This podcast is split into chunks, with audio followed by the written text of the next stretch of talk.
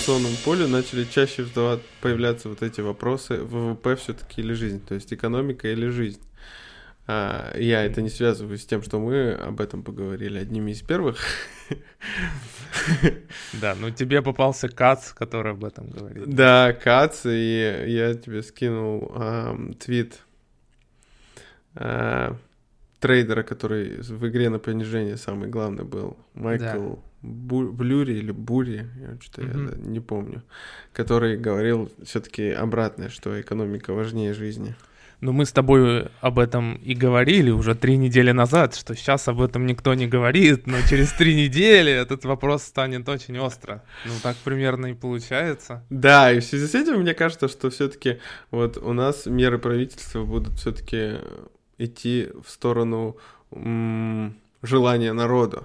То есть и выплаты, и все. Я, я почти уверен, что так, так и будет что сначала они анонсировали план что-то на 300 миллиардов, потом на 1 триллион, а я уверен, что через э, какое-то время они э, все-таки уже десятками триллионами будут. Ну, не может не десятками. Э, место выжидательная позиция, то есть они смотрят какую-то первую реакцию экономику и и как-то будут действовать потом в соответствии с теми цифрами первыми, которые они увидят. Да, и я после читал... этого будет поддержка. Вот на РБК была статья прикольная, да. почему именно mm-hmm. не используют э, ФНБ mm-hmm. полностью из-за бюджетного правила, которое мешает. То есть, ну да, они там правила... писали, что подушка сейчас накопленная 18 триллионов рублей составляет, да, что расставаться с этим не спешат, потому что... Почему? Потому что нефть еще не больше 40 типа по бюджетному правилу, если э, нефть меньше 40, то вот эту разницу из ФНБ начинают тратить. Ну да, не будут ее тратить, но согласно текущим правилам э, компенсация выпадающих нефтегазовых доходов только существует. То есть ты не можешь их использовать для стимулирования, ты можешь использовать именно как э, то, что ты потерял, ты это компенсируешь из этой подушки безопасности. Вот. Но другое дело, что все законы, которые существуют, мне кажется, что это все очень обтекаемо. Когда нужно действительно деньги тратить, э, я думаю, что любое бюджетное правило можно переписать, так же, как и это бюджетное правило. Его же не было до 2017 года, оно появилось в таком виде недавно, да. несколько лет назад. То есть, если какая-то необходимость прижмет тебя, ты все равно будешь менять законы, чтобы начинать это стимулирование. И я думаю, что вот это ограничение, которое говорят на трату средств ФНБ, ну, это как, ну, как небольшое оправдание, потому что э, на самом деле не тратят деньги не поэтому. Если ты посмотришь вообще, в принципе, историю российской макроэкономической бюджетной политики при Путине, mm-hmm. то она всегда была достаточно жесткой. То есть даже когда появлялись какие-то сверхдоходы от нефти, их почти никогда не тратили на финансирование каких-то излишне высоких социальных расходов. Угу. А бюджет всегда был достаточно консервативным, и если появлялись сверхдоходы, сразу же появлялся какой-то резервный фонд, появлялось бюджетное правило. То есть российская политика была консервативной. С чем я это связываю? Дело в том, что вот Путин, он бы как бы дитя 90-х. А, и я думаю, что как человеку, которому в 90-е ему сколько было лет? 40, наверное, да. где-то, да? Это так. А, во многом вот этот шок, который случился в 90-е, он повлиял на его мировосприятие. Потому что а, ну, экономика 90-х, она ассоциируется не только с залоговыми аукционами, с крахом СССР и падением ВВП, она ассоциируется с тем, что а, в России была гиперинфляция, угу. и Россия была должна много денег Западу. Да. А в понимании Путина страна, которая должна много денег Западу, это слабая страна, ты становишься зависимым. Вот я вчера начал читать книгу Зыгоря вся кремлевская рать. О. Что она у тебя тоже есть? Ну давай покажи на камеру. Слушай, я же говорю, у меня тут полка, вот карантинная полка, полка из книжек, которые вот я потихоньку-потихоньку отсюда вот ну ты ее читал? У меня ее девушка купила, мы зашли в республику, я, мне надо было что-то там Я не помню, что я покупал. Но, в общем, мне надо было что-то в республике. И она так увлеклась ей, что взяла и купила. Я сам удивился, что ничего себе. Ты, тебе интересно? Да, да, да. У тебя очень умная девушка. Дело в том, что она не дочитала. Она а. не дочитала, говорит, мне надоело потом их гуглить, эти все фамилии в а. интернете, потому что она не всех знает. Вот, и она, в общем, не дочитала. Слушай, ну я просто зачитался. Ну, как бы там информация, которую... Нет информации, которой я не знал, но она там так структурировано хорошо, что у тебя последние 15 лет российской истории, ну, я имею в виду с 99 по 2015, они, в, в, они начинаются каким-то единым повествованием, объединяются единым повествованием. И поэтому, и потому что там все так структурировано, очень интересно читать. Э, и я там уже порекомендовал, кому мог эту книгу. Вот. И там как раз описывается то, как вот э, в начале нулевых э, экономическая политика складывалась под влиянием 90-х. Угу. И вот как раз в 90-е был дефицит бюджета, большой долг, а первое, что сделал Путин, когда пришел, ведь же там стоял вопрос, там были долги перед э, парижским клубом кредиторов, угу. э, английским, лондонским клубом кредиторов. И стоял вопрос, выплачивать долг сейчас, то есть вы, брать ли все ресурсы из страны, чтобы расплатиться по долгам, либо вести переговоры, а переговоры это зависимость какая-то от Запада. И там была занята жесткая позиция, что выплачиваем все сейчас, ищем средств, средства неважно где. И, ну, там в итоге их выплатили, эти долги. Но еще повезло с нефтью. Там как раз она 2000-2002 год выросла в два раза, угу. и деньги появились, чтобы выплатить. И вот я думаю, что как раз э, у Путина есть представление об экономике, что она, что сильная экономика это бездефицитная экономика. Это экономика, которая не зависит от внешних заимствований, которая не ведет переговоры с МВФ.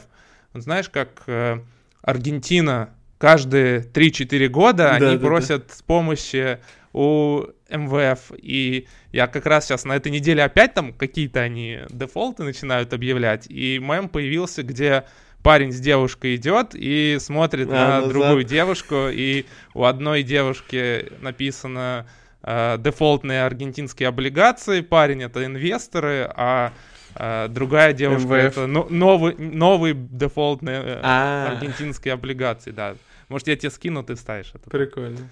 Вот. И вот как раз э, вот Путин, у него э, представление о том, что э, долг, наращивание долга, например, для социальных расходов или для кризисных расходов, оно неприемлемо.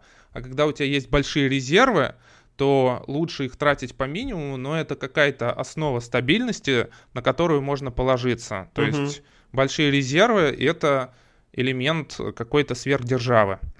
И поэтому, мне кажется, даже если зайдет вопрос о стимулировании, о поддержке экономики, о том, что вот надо как-то бизнес стимулировать, они будут до последнего проводить макроэкономическую политику, строгую макроэкономическую политику, потому что ну, это одна из особенностей российской экономики, потому что э, консервативная денежная политика всегда была последние угу. годы она часто критиковалась, и консервативная бюджетная политика, потому что, если ты помнишь, в 2010 или 2011 году начали, начались, э, началось увеличение военных расходов, да. много по этому тему было. Но а, эти расходы, они в основном шли параллельно с уменьшением других расходов. То есть общее, общий бюджет, он был очень консервативным. И, и Э, небольшой дефицит это вот одна из особенностей российской политики, и, скорее всего, ее будут придерживаться. Ну, хорошая ли эта политика? Просто у меня, допустим, спрашивают, а вот дефолтнется вообще Россия или не дефолтнется? Я почти, угу. почти со стопроцентной уверенностью говорю, что нет. Потому, ну, потому что, что если потому ты что большие резервы долг... и маленькие долги, как бы угу. мы как бы предприятие это сможет это пережить. Ну, если с точки зрения бизнеса рассматривать государство, то при таких данных, в принципе, э, дефолтнуться трудно. А, ну, смотри, опять же, если российская экономика находится немножко в другом положении, чем западная, да, потому что если ФРС в США вдруг печатает деньги, ну что, то, что сейчас происходит, там никто не побежит э, менять скорее доллары на, на валюты других стран, да. и, скорее всего, эти средства, они не будут иметь форму оттока капитала. А если ты в России начнешь такие меры стимулирования, скорее всего, это выльется в то, что эти деньги так или иначе утекут в виде импорта на Запад, либо в виде каких-то других форм оттока капитала, либо люди понесут менять все на доллары. И поэтому политика в России не может быть такой же, как и в США, ну, мне кажется. Угу. Хотя сейчас многие экономисты, ну, в том числе Гуриев, Сонин и многие другие, они говорят, что вот сейчас самое время наращивать долг, потому что долг ВВП России составляет 14%, это один из самых маленьких э, угу. в мире показателей, что пространство для стимулирования, оно огромное, но, опять же, наше государство, оно очень консервативное, как в плане политическом, так сейчас и в плане экономическом. Угу. И поэтому они до последнего будут медлить.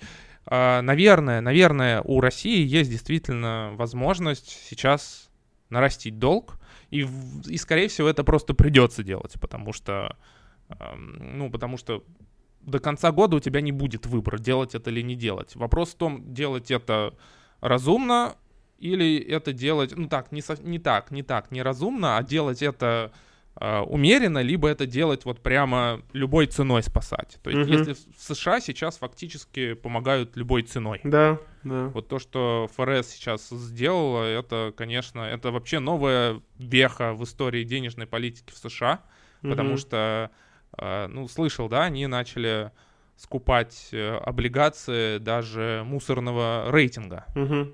Ford 26 марта получил даунгрейд от S&P, они стали падающими ангелами, как красиво в США это называют. То есть компании долг, который был инвестиционного уровня, стал спекулятивного уровня.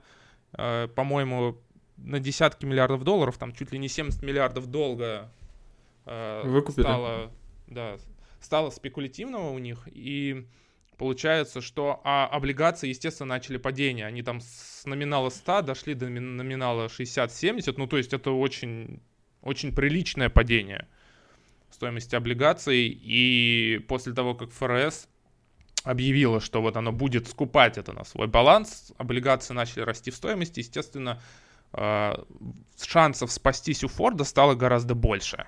Угу. И да, у нас там не только облигации вот этих Fallen Angels, э, также они будут финансировать Штаты фактически, ну не напрямую, через Special Purpose Vehicle это называется, то есть через, э, а, через дополнительную организацию, но фактически это финансирование напрямую.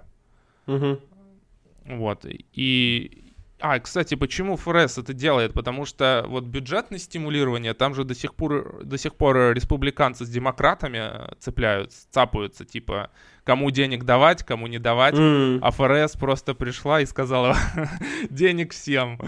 Э, давайте, тут, давайте спасать экономику. И в США сейчас тоже есть дебаты на эту тему, типа, а будет ли инфляция, да? Кто за это все будет платить?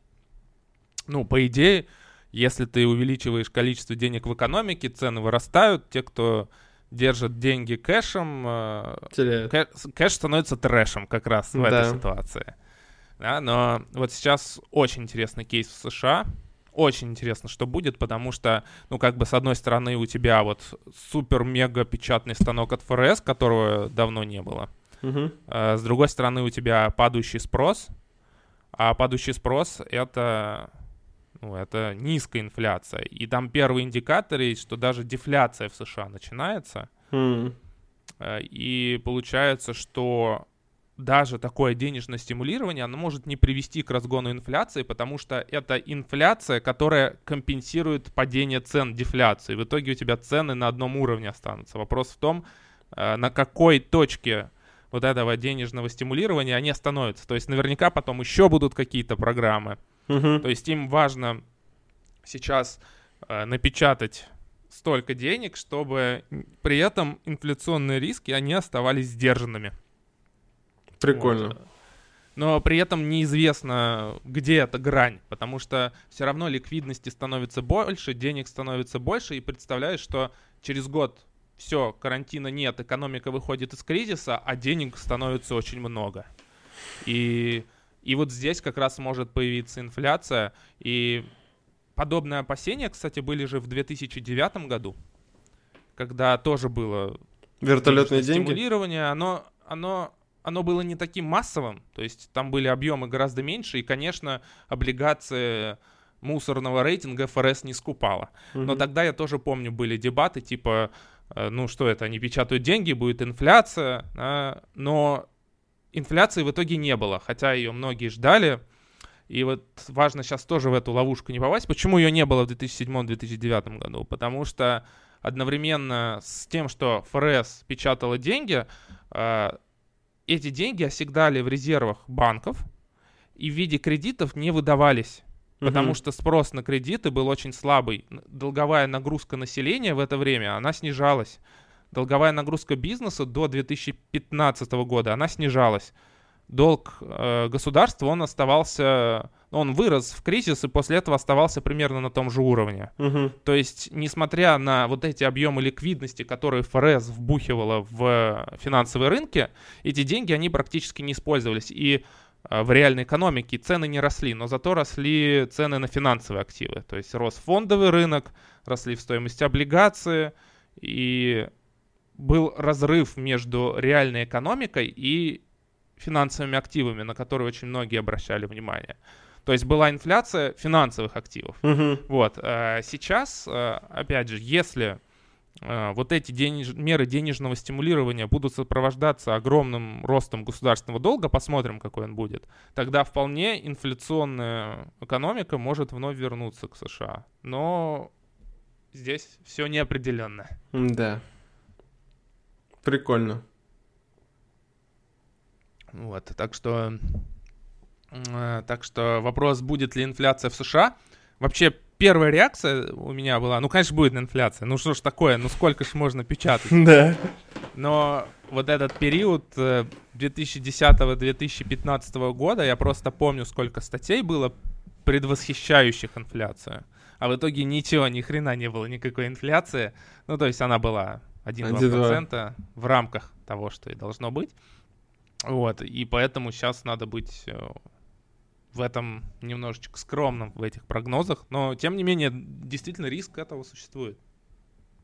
Слушай, а если в России, вот, допустим, все-таки скажут, ну вот, аля, каждому, каждому работающему по 50 тысяч рублей. Угу. У нас э, будет такая же, э, такой же баланс между превышением Но... наличности угу. и уменьшением э, спроса, который будет нивелировать увеличение инфляции. Знаешь, э, в Японии же там же похожая политика была и обсуждался вопрос денег с вертолета. То есть раздав... еще вот до этого кризиса раздавать ли всем денег, э, всем японцам.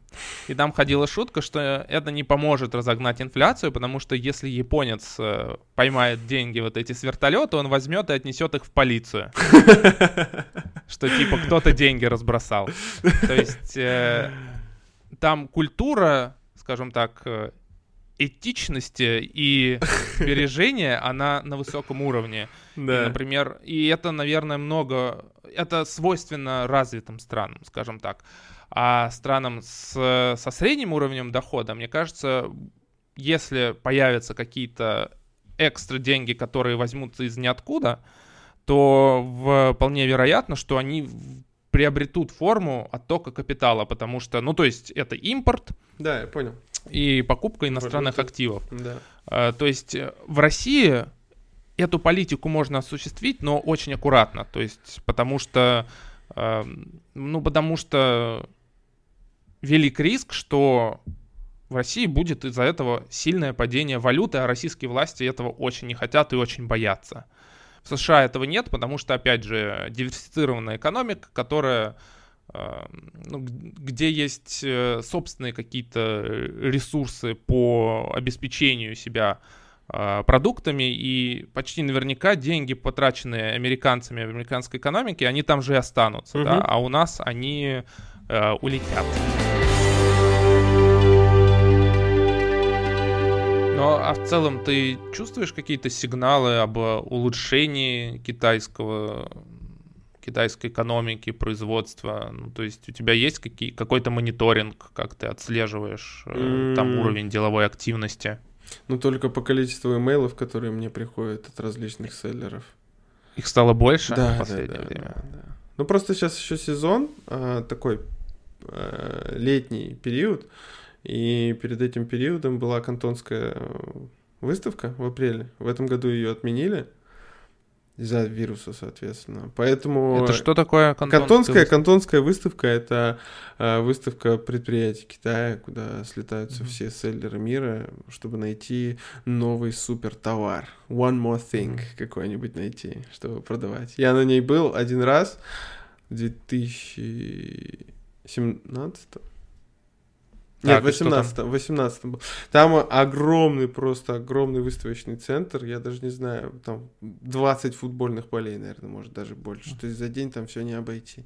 И просто стенды с различными товарами. Ну, естественно, эти эти павильоны разбиты по категориям, там Home and Kitchen, там Electronic, аудио, еще что-то. И ты вот просто ходишь, смотришь товары, э, так сказать, показываешь себя и смотришь, какие новые инновационные решения там. э, Что-нибудь будут. интересное подсмотрел? Слушай, если бы я подсмотрел, я бы, наверное, запустил. Но там был такой тренд, который мне не очень нравился, в том плане, что, ну вот взлетели AirPods в то время, Мгм. Apple'овские, и все начали делать наушники. Просто там из каждого, из каждого угла все показывали свои супер-пупер наушники, блутусовские, что вообще. И, ну, мне это вообще не нравилось. То есть, ну, придумайте что-нибудь новое, что-нибудь другое. Я на это лучше посмотрю, чем я буду смотреть на другие, на, на дизайн других наушников таких же. Вот. А, так, что-то я даже сходу и не вспомню, наверное, что меня там удивило прям так сильно. Переводчики еще там были такие, а, переносные, как пульт, знаешь. А-ля вот так подносишь, говоришь, и он тебе сразу на любой язык переводит. Вот они еще тоже такой популярностью пользовались. Это типа в «Докторе кто» такое было? Ну Не да. смотрел? Ну, Где я- он там какой-то в ухо всовывал штуку, и он любой язык Да, любой это, планеты... Это много где было. Это в автостопом по галактике было. Так, А, этот, да, э, кстати, он- тоже там было. Да-да-да. Там- там популярная рыба тема. Ну, была. в общем, кто-то приблизился к реализации этого, да? Да, да, да. Проблема вот китайцев, мне кажется, что они, э, они супер трудолюбивые, но они вот, они исполнительные. Вот что-то им придумать, это дико трудно. Они не смогут это придумать. То есть, Мгм. мне кажется, там очень э, такой шортич э, креативных людей. Там очень мало креативных людей, которые действительно могут что-то придумать и это внедрить. Ну, это надо, наверное, даже объясняется тем, что если у тебя такая авторитарная, полутоталитарная система, Да. ты как бы хороший работник, но при этом креативность твоя страдает. Да, да, да, да. Так вот, и вот сейчас вот эта выставка, она отменилась, э, и эти селлеры, естественно, никуда не делись, имею в виду китайские, они сейчас все атакуют имейлы. И у меня куча, конечно, запросов. Посмотрите это, посмотрите то, мы тут, тут улучшили. Я пока так, конечно, просматриваю. Вот. То есть они сейчас ищут, куда теперь то, что они Куда делают, это все быть. сбывать, да, да. Они наверняка это еще не делают в больших масштабах, Мгм. а, потому что все-таки селлеров мало, мне кажется, зарубежных сейчас в Китае что-то ищут. Ну, Я сейчас слежу за статистикой, ну как Китай восстанавливается. Ну, получается, что ну, такие основные косвенные показатели это потребление угля, это трафик в городах, который вот можно отслеживать прямо в режиме онлайн. Там, конечно, хорошее восстановление, но до сих пор на 30-40% ниже от тех уровней, которые были в январе. То есть еще до конца этого восстановления, судя по всему, не произошло. А сегодня вот видел интересную статистику, что там огромное падение по кредитованию населения. М-м. А, Потому что с 2008 года там рост э, потребительских кредитов э, был просто непрерывной кривой, которая росла э, буквально там на 30-40% в год вообще беспрерывно. И сейчас на 25% за месяц там упал портфель кредитов, ну, 20%, наверное. И говорят, что это вот первый тренд будет, когда начнется deleverage, сокращение долговой нагрузки китайских потребителей, и китайская экономика с этим еще не справля... еще с таким не сталкивалась. Вот. И mm-hmm. как она начнет справляться с этим, начнется ли там восстановление кредитования, э, если будут какие-то меры поддержки со стороны Банка Китая. Но это интересный тренд тоже, который ну, который... Это неизвестность. Вот как неизвестность э, в США с вот этой новой денежной политикой, неизвестно, никогда экономика не сталкивалась с закрытием 40% э, отраслей по mm-hmm. щелчку. И вот сейчас делеверидж потребительского кредитования в Китае тоже как на это отреагируют макроэкономические переменные, непонятно, потому что Э, Китай, он с 2008 года был вообще лидером в мире по приросту долговой нагрузки. Mm-hmm. То есть долг там рос гораздо быстрее, чем ВВП. И еще до этого кризиса многие задавались вопросом, ну не, нельзя же так, будет расти бесконечно. То есть у них постоянно темп прироста долга был выше.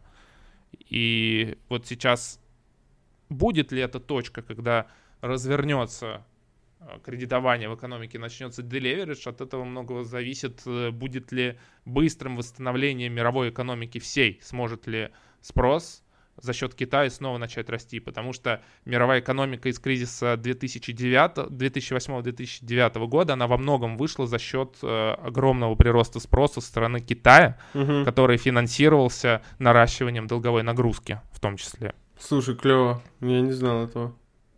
Вот, поэтому Э, поэтому вот сейчас мы как раз вот в этой точке, когда очень много неизвестно. Как инвестировать в такой ситуации? В себя, Вов, в себя.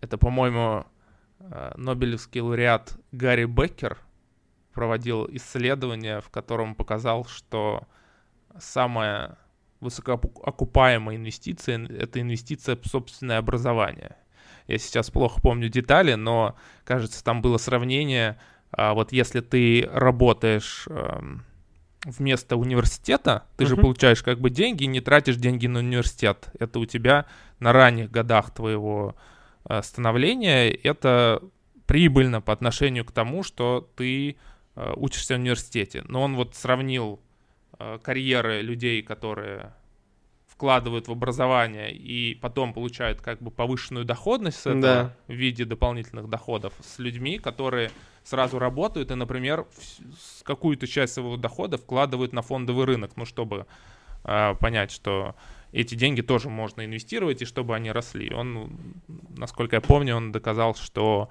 выгоднее всегда в образование свое вложить. Слушай, чем... ну я вот стоял перед такой дилеммой в 2011 году, когда я по Work and Travel полетел в США и работал грузчиком и получал 17 долларов в час. Ну, ты летом полетел, ты мало чем жертвовал, наверное. Нет, да, но сказать, что у меня не было шанса там остаться и продолжать так работать, это неправда, он всегда был. То есть, да, желания просто не было, потому что я понимал, что, блин, у меня еще нет образования, еще никто, и я не хочу быть всю жизнь грузчиком, пускай даже за 17 долларов в час. Но эти 17 долларов, они вне зависимости от твоего опыта и возраста, надо понимать, да, то есть будь ты грузчиком 30 лет, ты все так же будешь, ну, с учетом инфляции, может, чуть побольше, но все равно с образованием и с нормальной работой гораздо выше шансов больше зарабатывать.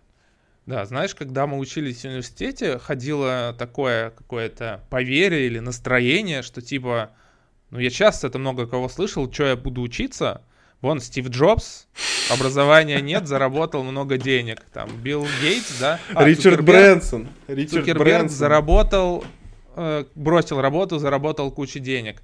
И как бы я тоже так смогу, наверное, сделать. Э, видимо, люди, Это которые ошибка говорили, выжившего. что... Да, да. То есть ты видишь э, очень маленькое количество людей, которые действительно бросили университет и заработали много денег, но если ты посмотришь всю выборку, да. то есть всех людей, которые бросили университет, что-то пытались делать, ты, скорее всего, увидишь, э, что их средний доход, он ниже, чем те, у кого есть образование. Да. Ну и такие графики, кстати, есть. Есть графики, которые прям показывают... Э, по годам средний доход в зависимости от уровня образования в США. То есть школа, университет, Колледж. PhD и там какие-то совсем профессора крутые. И на каждом этапе образования действительно средняя зарплата выше. И она не просто выше. Если с 80-го года взять, вот э, те, кто окончили школу, mm-hmm. их средний доход, реальный доход, он практически не вырос, он, по-моему, даже упал, представляешь? Mm-hmm. То есть вот класс людей, э, социальный класс с наименьшим образованием, он, э, он фактически не ощутил никакого э, эффекта для себя от экономического роста последних 30 лет в США, mm-hmm. а ощутили только люди, у которых были, было образование. И мне кажется, что, ну, какие тут дебаты? Бросать университет и что-то делать, либо закончить образование и уже потом что-то думать. Мне ну, кажется, да. что вот если есть родители, у которых дети так заявляют, типа, зачем мне учиться, есть Стив Джобс и Марк Цукерберг, которые создали что-то свое, можно вот показать этот график с доходами и сказать, что а, Стив Джобс, про... да, и Марк Цукерберг вот в этой выборке, ну просто они отличаются. Да, да, что просто есть такая ошибка выжившего, как ты правильно сказал. Ну и как вот инвестировать такое время? А, ну, придерживаться каких-то своих принципов. Мне кажется, самое главное иметь свою какую-то философию инвестиционную, инвестиционную и четко ее для себя сформулировать. То есть ты не поддашься вот на эту панику, э, какую-то истерию общую, если у тебя есть четкое понимание, что и зачем ты делаешь. То есть если ты такой тренд-фолловер, то есть который типа, о, там что-то взлетело, куплю это, а потом там что-то другое взлетело, а, то есть ты ищешь какие-то горячие темы на рынке угу. и клюешь на них, то, наверное, ты можешь поддаться такой панике. Но если у тебя есть как бы понимание, откуда а, формируется стоимость любого актива, то тебе будет сложнее поддаться вот на а, какие-то истории, которые связаны с тем, что ну, непонятно, откуда берется прибыль у какого-то актива. Вот мы с тобой имели разговор по поводу биткоина, да? Да, э, что... который, по-моему, не вошел никуда. Э, ты имеешь в виду... А, ну, ты мы... имеешь в виду в подкаст не вошел, да? Да, да, да, да. Вот, ну то есть... Э, и это вопрос не про биткоин, это вопрос про большой класс активов, которые сами по себе не приносят какой-то денежный поток, как их оценивать, да, то есть потому что ну, стандартно мы дисконтируем будущие денежные потоки. Но если мы возьмем какой-нибудь биткоин, золото или любой другой такой актив, он может взлететь в несколько раз, но мы не поймем, э, чем это вызвано.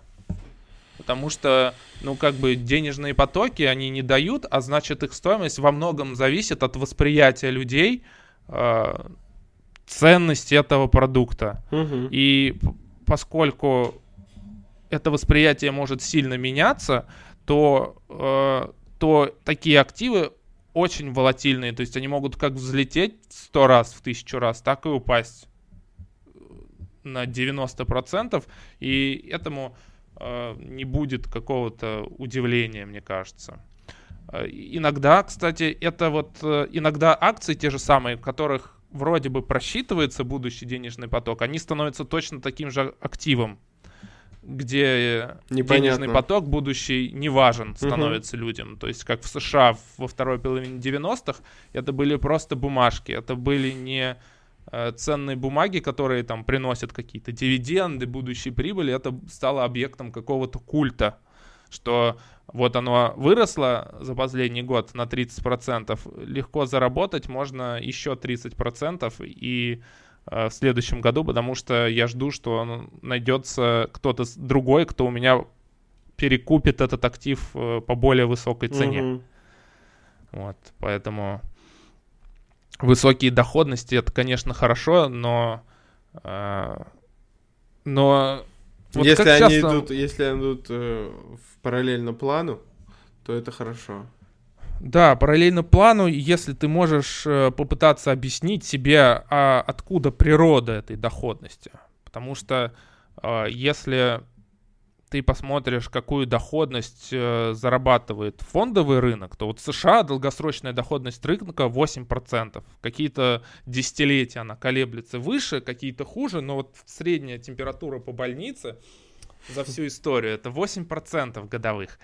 При этом обыграть рынок акций в США удавалось очень маленькому количеству фондов. На долгом промежутке времени. Да, да. То есть, если мы возьмем статистику Вангарда, там, по-моему, они выкладывают S&P по фондам, которые обыгрывали рынок долгосрочно, то на, даже на 10 годах это удалось э, буквально 5% фондов активных. Э, а вот представляешь, что есть э, какие-то инвестиционные продукты, которые говорят тебе, мы будем зарабатывать для вас 10% в месяц.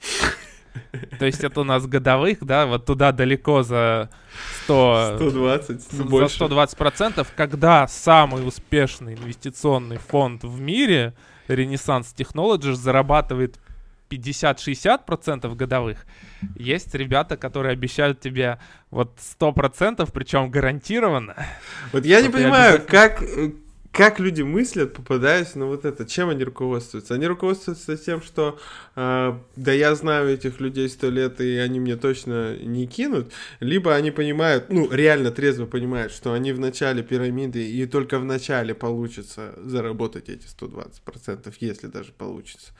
Э, либо Слушай, ну хорошо, если они понимают, что это пирамида. Ну, то есть, смотри, у меня были знакомые, кстати, наверное, наши даже общие знакомые в университете Марк Дроняев. Ты помнишь такого, нет?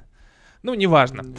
А, который участвовал в одной из пирамид Мавроди, mm, которую да он воскрешал, да. А, в смысле, себе... там в десятом году, которая там что-то было. Да, ага, да, да, он же понял. пытался перезапускать, и он как бы себе давал отчет, что да, это вот она самая пирамида, но я как бы в начале буду, и я успею заработать до того, как она лоханется, uh-huh. да?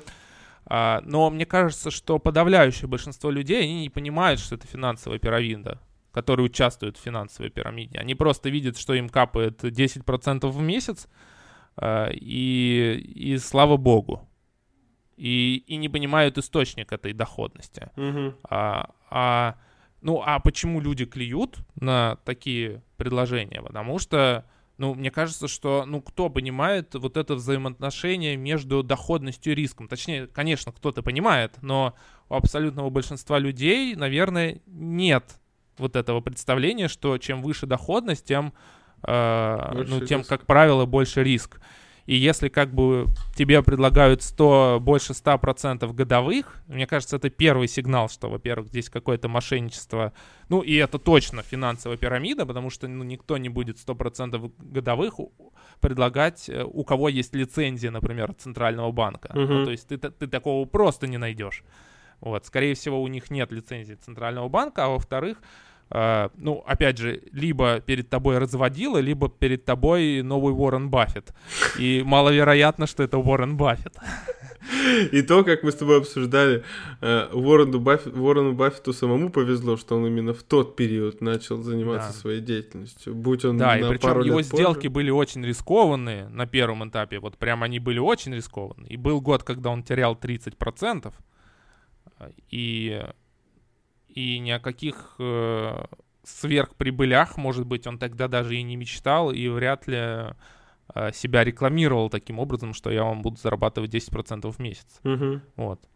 А так получается, да, что если вы не хотите натолкнуться на мошенников из финансового мира, можно прямо составить себе небольшой чек-лист, типа, какие признаки того, что это мошенник.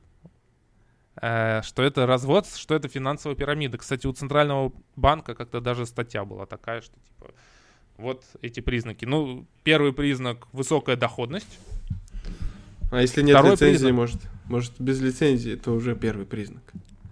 Ну, это самое простое. Посмотреть лицензии на доверительное управление или привлечение средств, их, конечно же, там, скорее всего, не будет. Вот. Э, если слово есть гарантия в описании продукта, почти наверняка это э, мошенничество, потому что, ну, кто может гарантировать? Гарантировать может банк в рамках застрахованной суммы по депозиту. Да. Вот, никто другой не может что-либо гарантировать. И, кстати, по-моему, по закону управляющие в принципе не могут э, использовать это слово в описании своего продукта никак. Mm-hmm. То есть ты сразу получишь...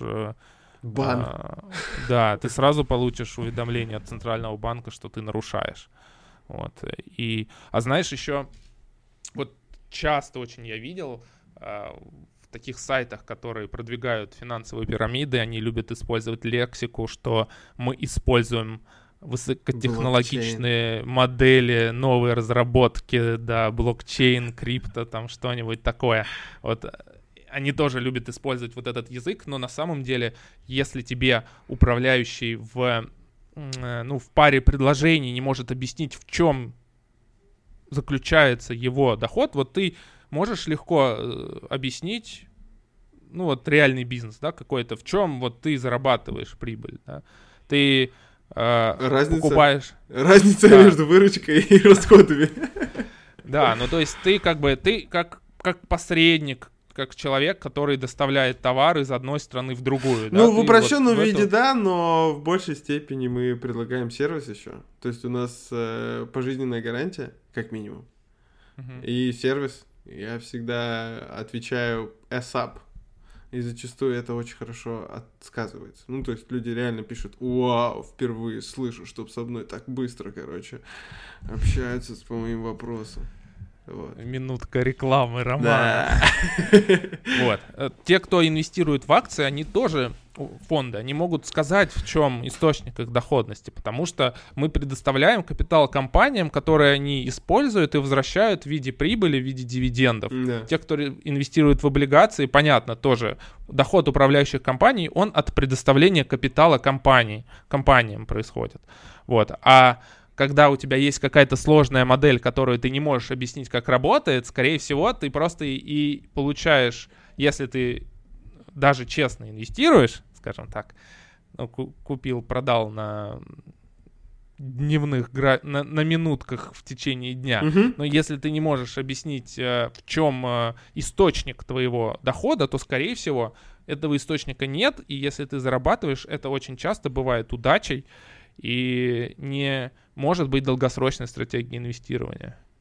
Потому что вот мы с тобой в одном из первых выпусков, помнишь, обсуждали Renaissance Technologies, да. э, то, что они зарабатывали деньги торговлей э, по графикам, ну, в начале даже, да, то есть они какие-то аномалии искали, э, какие-то аномалии на рынках, которые позволяли, условно говоря, продать в пятницу, купить в понедельник, да, да? То есть они вот эти статистические расхождения находили. А, и у них не было объяснения, почему эта доходность есть. Но на самом деле потом они себе это объяснение дали. Они говорили, что наша доходность — это доходность э, трейдеров внутри дня, которые действуют эмоционально, действуют как-то не... То есть, mm. если они ну, зарабатывают, кто-то теряет. Да, да, они да, говорили, что теряют вот как раз те люди, которые пытаются торговать внутри дня, какие-то эмоциональные решения совершают. Это наша прибыль, потому что наша модель, она выявляет вот эти все статистические погрешности. И если вы работаете бессистемно, без какого-то, ну, алгоритма, например, и просто там пытаетесь покупать, продавать, как раз их модели это отслеживают, и то, что вы теряете, это комиссии брокера и как раз деньги Ренессанса. То есть, а Ренессанс, он своими эти алгоритмами, он через все рынки просто прошел. Ну, представляешь, что если э, у тебя сидит 200 э, математиков, э, которые день и ночь разрабатывают алгоритмы, они уже практически все вот эти несовершенства, которые есть, они их все идентифицировали. Mm-hmm. И доходность Ренессанса даже... Под... Кстати, их... Э, вот этот кризис их тоже покусал. Они там по первым сообщениям тоже прилично потеряли на этом. Mm-hmm. То есть даже Ренессанс, который сверхдифференцированный и с кучей алгоритмов, даже на них вот это оказало неожиданное падение, определенный э, эффект. Mm-hmm. Ну, вот из своего опыта, да, могу только с тобой согласиться, потому что я э, давно уже перестал вот так вот на эмоциях. Ай, какая хорошая компания. Ай, ай, ай, ай, ай, вот сейчас все до конца не проверю, уже куплю. Все, я уже так не поступаю. То есть мы сейчас с, бра- бра- с братом вдвоем вообще просто от и до все проверяем, потом по марковицу делаем кривую. Мы распределяем, сколько в какой компании какую долю надо взять, а потом сидим и смотрим. Но я тебе говорил, чем мне Марковец не нравится. Ну, не то, что... Я не помню, говорил ли это. Я помню, ты мне говорил, что сам Марковец не особо свою теорию ты... А, да, там было какое-то интервью. говорил, да. Да, у него интервью спрашивали, типа, ну как вы распределяете активы? Да, и он... он сказал, да я распределяю 50 на 50 просто между акциями и облигациями. Несмотря на то, что получил Нобелевскую премию за свою теорию. Да, но его теория действительно она интересная и прорывная была для своего времени, но все-таки в его подходе есть множество недостатков, потому что ты в распределении активов используешь ну, то, как распределить актив, активы да, между компаниями, угу. между различными акциями, облигациями. Ты, по сути дела, у тебя входные параметры — это э, доходность да, и корреляции между активами. Да. Вот, и получается, что итоговое распределение зависит от э, того, какую доходность ты подашь. Я э, Во просто многом. перед этим мы выбираем компании еще по другим критериям. Да, да, я да, понимаю. Доходность но... и корреляция это уже угу. на выходе, а на входе там куча всего. Вплоть угу. до. Ну, я сейчас не про твой подход, а вообще ага, про маркетинг, я понял, да. Понял. А получается, ну вот э, с какими проблемами сталкивались мы, когда создавали вот распределение активов между различными классами типа акции, облигации? Угу. В чем проблема по Марковицу? Что если ты э, ну, допустим, мы хотим распределить между, ну, у нас есть, представь, акции и золото, вот два актива. И у нас у акций есть э, доходность какая-то, у золота есть доходность. Но какая это доходность? С какого периода брать? Потому что если ты возьмешь по золоту доходность... Э, за, представь, что у нас есть данные только за последние 15 лет. Угу. По золоту будет очень высокая доходность. С 2000 года там скорее всего, есть э, приличный outperformance по сравнению с акциями. Mm-hmm. И если мы зададим в модель доходность золота с 2000 э, года и акций США, например, с 2000 года, где вообще, вовсе не super performance был, mm-hmm. мы получим, что у нас золота будет очень много потому что доходность была выше. А представь, что у нас есть данные с 79 -го года, там был пик просто по золоту, а с 79 по 2000 золото дало минус 30%. Uh, у нас итоговое распределение получалось, что золото вообще не надо покупать, потому что у него доходность очень мал- маленькая, а волатильность была выше. Uh-huh.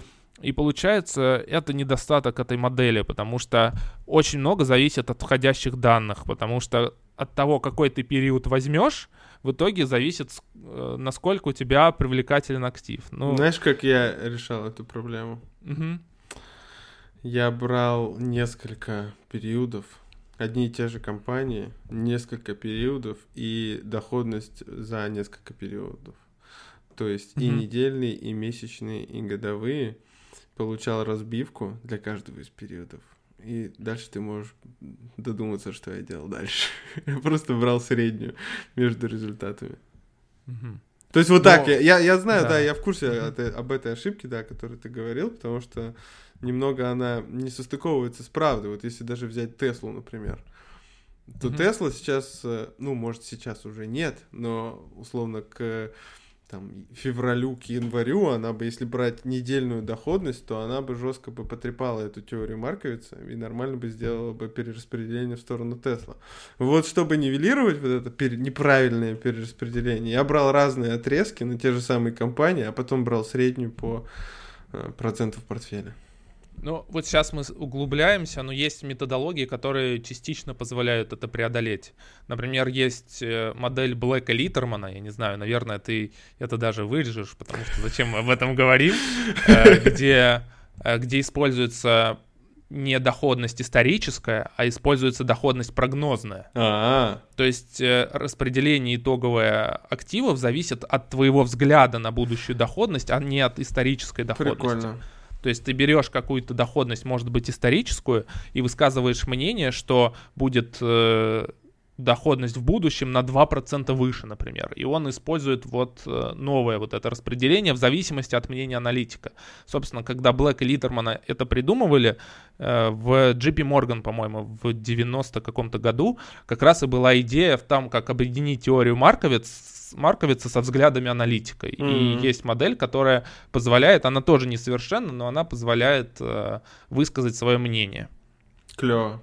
По поводу поведения активов. Нет, я не буду это вырезать. Пускай тех, кому интересно, те, кому интересно, гуглят и узнают. Да, да, да. Но и, кстати, либо сдают еще CFA на да. третьем левеле. Блэк Литтерман, там его более чем достаточно. Вот, так что... Слушай, а интересно, сейчас вообще... Он... Их отложили. Отложили, да? Да, у меня знакомая сдает, э, до декабря отложили те, кто в июне должен был сдавать. Ой, хоть бы хоть в декабре бы это все но она довольна, потому ну, что... понятное дело, я думаю, все довольны. полгода и можно спокойно готовиться. Да, да, да, я думаю, все довольны. Даже самые ботаны. Можно вообще, наверное, CFA отложить лет на 10 вперед. Вообще хорошо будет. Море время для подготовки. Слушай, а CFA вообще, мне кажется, отличная отлично сгруппированный курс, чтобы, в принципе, повысить финансовую грамотность. Мне кажется... Согласен. Мне кажется, вот он прям маст э, для даже студентов. Да. И знаешь... Э, пускай, ну, он... пускай не до конца, ну вот хотя бы mm-hmm. даже первый. Ну вот мы с тобой учились в российском университете, и э, потом, получается, я сдавал CFA, вот эти все три уровня, и я понял, что за эти три уровня, мне кажется, я знаний получил гораздо больше, чем за пять лет в университете. Да. да. То есть вот прям это тебе по делу структурировано, все, что ты, ну этот, скажем так, минимум, который ты должен знать для того, чтобы заниматься инвестициями. Угу. И причем даже, мне кажется, не обязательно работая в инвестициях, вот даже просто для общего Тогда, знания, понимания. Да Э, о портфельном подходе, о том, э, как э, оценивать активы, о том, как вот... Мне очень часть там про МСФО понравилось. Прям я вообще, я просто, просто фанат был этой Серьезно? части. Да, мне прям очень интересно было, потому что, ну, по идее, по идее, нас этому всему должны были учить в университете. Вот эти различия. У нас же не было различия между МСФО и ГААП, например, да? Uh, у меня на магистратуре было. Ну, ты имеешь в виду в Лондоне? Да, да, да. Ну, я имею в виду в России. Вот. Я в не Лондоне припомню. Понятно, просто, просто у меня знакомая есть, которая в Германии училась в Гёте-институте, и, а, и она сейчас сдает CFA. И ей достаточно легко, потому что ну, там курс обучения в университете был построен на CFA, представляешь? Ну, то есть они просто брали те же самые темы, угу и, ну, где-то, может быть, более глубоко. То есть там прям университет учит под этот курс. Угу. И когда ты уже сам сдаешь э, CFA, тебе это просто легко сдавать, ты это все в университете сто раз проходил. Да. Вот. Так что, ну да, мне тоже кажется, что многие университеты в России, они вообще могли бы взять вот это за основу и просто расширить какими-то дополнительными материалами и обучать по CFA. Я не знаю, может, кстати, некоторые так и делают. Не знаю. А, вот мне одна знакомая, которая вот к нам на практику приходила и работала, она говорит, что там а, а, на некоторых предметах им задания давали прямо вот из CFA в России.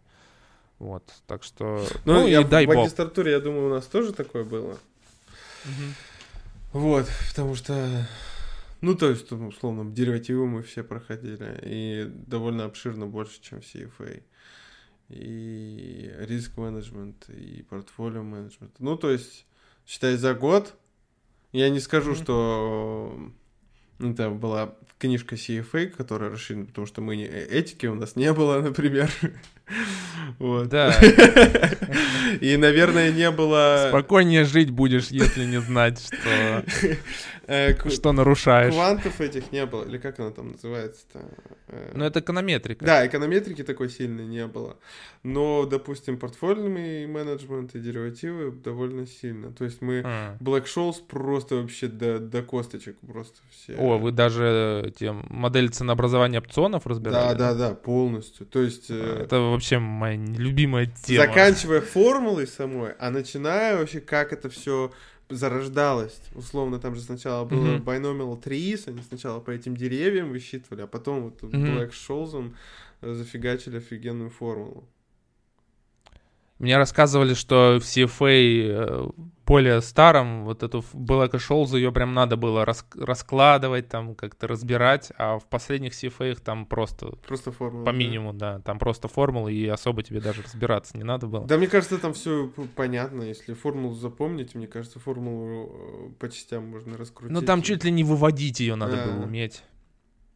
Да, выводить Вот, поэтому... Кстати, обидно, кто-то же из них умер, да, до того, как Нобелевскую премию вручали. Ну, там другая ситуация была. Там не, там не умер. Они же возглавляли фонд э, Long Term Capital Management Так. в 98 году. И оба, по-моему, Шоус, Шоус точно был в этом фонде. И они были награждены вот этой премией Нобеля Ага. За разработки, и это подавалось с такой помпой, потому что одновременно их хедж-фонд, он был один из самых крутых, самых больших в мире, который мега доходность зарабатывал. И все хорошо, но через полгода случился в кризис в России, на котором они погорели, и Long Term Capital Management обанкротился, его спасали всей Америкой, ФРС для них печатал деньги, чтобы они дыру не проделали огромную в банковской системе, и это был глобальный крах. И, кстати, очень многие это говорят, что как бы вот все эти нобелевские лауреаты, а на деле Ага. возглавля- возглавлял фонд, который обанкротился. Вот. Ну, и, понятно. И здесь такая история, что ты можешь быть самым умным парнем в кабинете, но в кабинете, в смысле университетском кабинете, Ага. но за пределами его в реальном мире твои разработки очень часто натыкаются на нечто неожиданное. Наткнулся на статью типа «5 маний, о которых вы не знали в истории Ага. человечества. Но просто есть известные мании, типа голландские тюльпаны, про которых уже все знают. Да. Компания Южных морей. Э, Слышал про такую, нет? Это, ну, в, в начале 18 века в Южной Америке там начиналась какая-то э, экспансия со стороны Англии. Мгм. И они собирались э, там интересами посоперничать с Испанией и создали компанию, которая получила какой-то эксклюзив на торговлю там, но еще деятельности не начала. Мгм. И уже акции ее вовсю начали продаваться, и стоимость их взлетели, хотя никакой реальной деятельности э, там не было. Ну и в итоге все закончилось обрушением акций, тоже достаточно Это мне напоминает история. э, Элизабет Холмс. Да, мне кажется, что это вот э, есть какой-то миф в обществе, да, который каждый раз повторяется. Ну, то есть просто и даже не из столетия в столетие, а из десятилетия дес- в десятилетие ты найдешь одно и то же. Но я в поисках э, каких-то необычных маний Мгм. э, наткнулся на статью 5 э, маний, о которых вы никогда не слышали. Там три какие-то не очень интересные. Но вот, например, э, ты что-нибудь слышал про танцевальную чуму 1518 года? Нет. Э, Называется «Вспышка танцевальной мании», произошедшая в Страсбурге в июле 518 года. Около 400 человек без отдыха танцевали на улицах города несколько дней подряд. Кошмар. А, началась эпидемия неожиданно. На одной из узких улочек города а, появилась странная женщина, которая зажигательно танцевала. Пылкий танец продолж- продолжался 6 дней, и за это время к ней присоединилось еще 34 человека. Все активно двигались. Эпидемия длилась около месяца. Танцоры менялись, кто-то падал без сил, их место занимали новые заболевшие. Э, В результате тогда на улице вы- вышло около 500 человек, многие падали замертво от истощения. Ситуация быстро ухудшалась. В итоге власти решили выбить клин клином, они разрешили всем гражданам выйти танцевать, но это не помогло. В итоге помог что? Помогло что? Помог карантин. Просто это все запретили, с танцующими работали священники, и удалось эту эпидемию погасить. Кошмар. А они не были там под чем-то? А, Одна из теорий гласит, что а, они объелись хлеба, который был заражен спорыньей. И что типа у них начались галлюцинации. Ну, то есть эффект был типа как от ЛСД. но другие источники сообщают, что не было никаких симптомов, не сообщаются о симптомах каких-то конвульсий, которыми обычно сопровождаются отравление с пареньей. И, видимо, это действительно было просто вот массовое, э, массовое помешательство. Кошмар. Вот. Все-таки а, карантин и... работает. А, несмотря, да, работает. Несмотря, а... что за лихорадка или мания. А иногда люди за... начинают заниматься чем-то странным, другие к ним присоединяются, и это выливается в полномасштабную истерию. Нечто похожее было еще в Африке, в Танзании. Uh-huh. Эпидемия смеха случилась.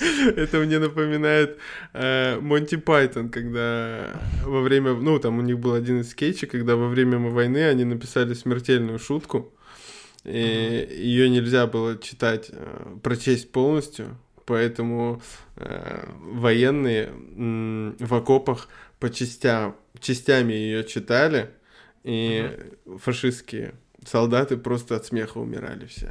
Потому что они слышали все, а те в окопах, они читали только часть, потом следующую ага. другую часть, следующую другую часть. И вот так вот победили да. Ну вот э, нечто подобное было в Танзании, потому что в 1962 году в женском школе-интернате в одной деревне три ученицы начали бесконтрольно смеяться и плакать. Их смех заразил 95 из 159 школьниц, начал распространяться по деревне, перекинулся на соседние деревни. Э, бесконтрольный смех охватил все школы угу. в этой деревне. Э, кончилась через 18 месяцев после начала этой эпидемии. И ну, чем она была вызвана, так и непонятно. Ну, в общем, э, в общем, периодически вот общество захватывает какие-то мании, которые, ну, не всегда связаны с финансовыми рынками, иногда с финансовыми рынками, но мне кажется, можно даже какие-то общие параллели перевести по тому, какие мании иногда случаются.